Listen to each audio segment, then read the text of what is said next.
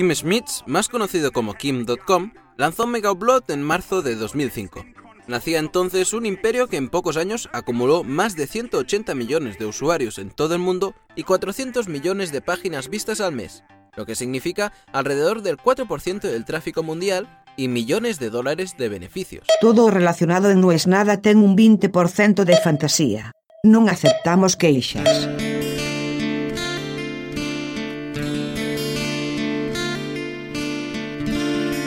Cuesta hacerlo. O sea, no sé por qué. No hay un motivo lógico. No pasó algo que justifique el por qué está fuera de mi alcance. No soy un artista callejero. No soy un artista del under.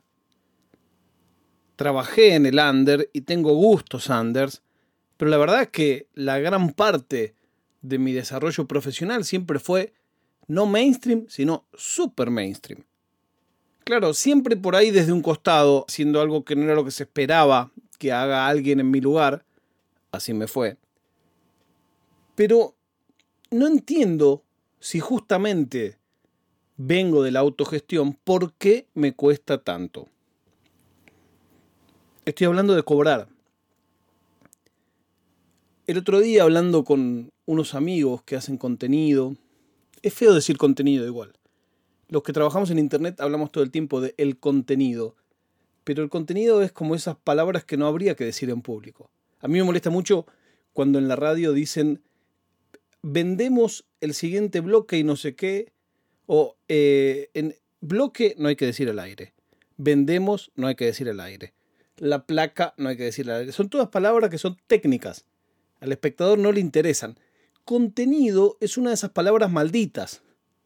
O sea, yo no me imagino un poeta diciendo me voy a sentar a hacer contenido. Ni me imagino a Francis Ford Coppola a la hora de rodar El Padrino decir, bueno, listo, vamos, terminaron de comer, que tenemos que hacer más contenido. Pero cuando hablamos de contenido, siempre, no sé, tiene una connotación fea, pero como sea. Estaba hablando con amigos que se dedican a hacer cosas y se dedican a Internet. Y siempre sale la misma conversación. Yo quisiera hacer tal cosa, para hacer tal cosa necesito guita, para hacerme de esa guita ¿cuáles son los caminos? Los caminos no son tantos. Al principio de Internet, si vos tenías páginas con relativamente buen tráfico, los sistemas de publicidad automatizada realmente te permitían vivir bien con eso. Así es como yo monté una web que se llamaba El Rey de la Internet, que después se transformó en Fielinks, y si yo te cuento lo que recaudaba por publicidad automatizada Fielinks cuando empezó, y te cuento lo que recaudaba los últimos meses y por qué la levantamos, te pones a llorar. Seguramente no estaba bien trabajada, seguramente le faltaba SEO, seguramente eh, había un montón de cosas que dependían de mí que estaban mal hechas. Ahora, aún con todas esas cosas que estaban mal hechas, hace unos años pagaba el hosting y sobraba dinero y últimamente ya ni el hosting. Pero siguiendo con este tema, claro, hay que seguir pensando maneras. Cuando a mí se me ocurrió hacer Decidilo, que si no conoces Decidilo, tenés que entrar a decidilo.com y ahí hay 38 países que recorrimos con este show de viajes online completamente independiente, autogestionado, con una idea muy sencilla que es que la audiencia y la comunidad elegía cada paso de nuestro viaje. Y cuando se me ocurre esa idea, se me ocurre en el marco de la Copa América que Argentina podía ganar. Y me fui a ver lo que nunca. Me fui a ver a unas marcas grandes, me fui a ver a Movistar, me fui a ver a marcas realmente importantes. Y fui con tal convencimiento de que logré que ellos crean en la idea y que me apoyen. Y ese es como mi escenario ideal y favorito. Hacer un proyecto que me parezca interesante, divertido que a los usuarios les llegue gratis y que lo sponsoren marcas. Yo cedo el hacer algo que tenga la calidad necesaria y el tono necesario como para que una gran marca lo pueda auspiciar. Si ese es el precio, de que le llegue a los usuarios de manera gratis y en excelente calidad. Me puedo bancar eso, me banco eso.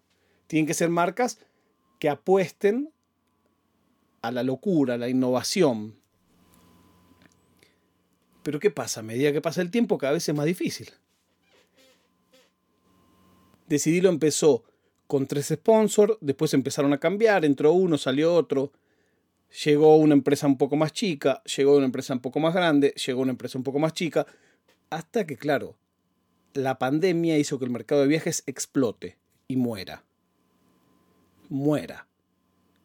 Los que eran los reyes de los viajes en Internet, gente que no te contestaba un mail de tan capos que eran, hoy están haciendo cualquier otra cosa porque no se puede viajar.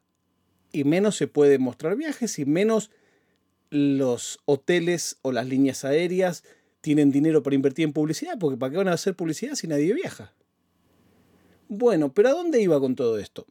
Entre medio de eso, un día, Matsorama, que fue uno de los invitados que tuvimos, un tipo creativo, brillante, inteligente, divertido, me dice, ¿por qué no te haces un Patreon? Digo, no, boludo, ¿quién va a poner plata para ver esto que hacemos, que es viajar? Digo, esto se comparte así, lo bancan las marcas. Que no, boludo, me dice, hacete un Patreon. Yo te aseguro que va a haber gente que va a querer aportar. Digo, pero no, mira si alguien va a querer aportar plata de su bolsillo para que podamos viajar un día más, para que podamos mostrar una cosa. Pero hacelo, me dice. Y durante un viaje con él, que estuvimos en Salta, que fue un viaje donde vimos unas cosas maravillosas, pero que yo estaba de un humor pésimo porque no había conexión en ningún lado. Entonces eso también es parte del corazón de decidir lo que es que yo quiero transmitir. No es que yo quiero viajar para mí, porque si viajo para mí, viajo para mí y voy de vacaciones, pero yo acá quiero transmitir, compartir, mostrar. Entonces yo estaba de un humor de perros porque no podíamos hacer nada. Nos pasábamos a veces 7, 8 horas dando vueltas hasta encontrar un lugar donde parados en un minuto hubiera señal. Durante ese viaje, lo largo. Y llegamos a tener en un momento como el 15% del presupuesto de decidirlo salía de los patrons. El tema es que un día mi culpa pudo más y yo dije, no, la gente cada vez le cuesta más y cerré el Patreon. Me agarró una, una cosa de que me parecía que no, que básicamente como el dólar estaba muy inestable en Argentina y había mucha gente del Patreon que era de Argentina que a mí me parecía que no estaba bien que vos no sepas al principio de mes cuánto te iba a costar apoyar un proyecto que claramente es algo prescindible. Pero también siento, en algún punto, en que esa no era una potestad mía. Decidir que gente que voluntariamente aportaba no pueda aportar más, yo creo que fue extralimitarse. Pero no hay mucha opción. O sea, nadie obligaba a quienes aportaban a aportar. Pero yo hubo un momento en que me sentí incómodo con eso. Entonces, ahora estoy pensando muchas cosas que claramente va a ser difícil que consigan sponsors por cómo está el mercado hoy. Pero no logro hacerme amigo de la idea de en este momento de la economía pedir dinero a la gente. Es una tara mía. Creo que debe tener que ver con el ego. La prueba de vida del día de hoy es que el presidente Alberto Fernández le dijo a la calle Pou, nosotros no somos lastre de nadie. Me gustó, la verdad es que me gustó esa frase. Nos encontramos el día lunes cuando les diga, no es nada.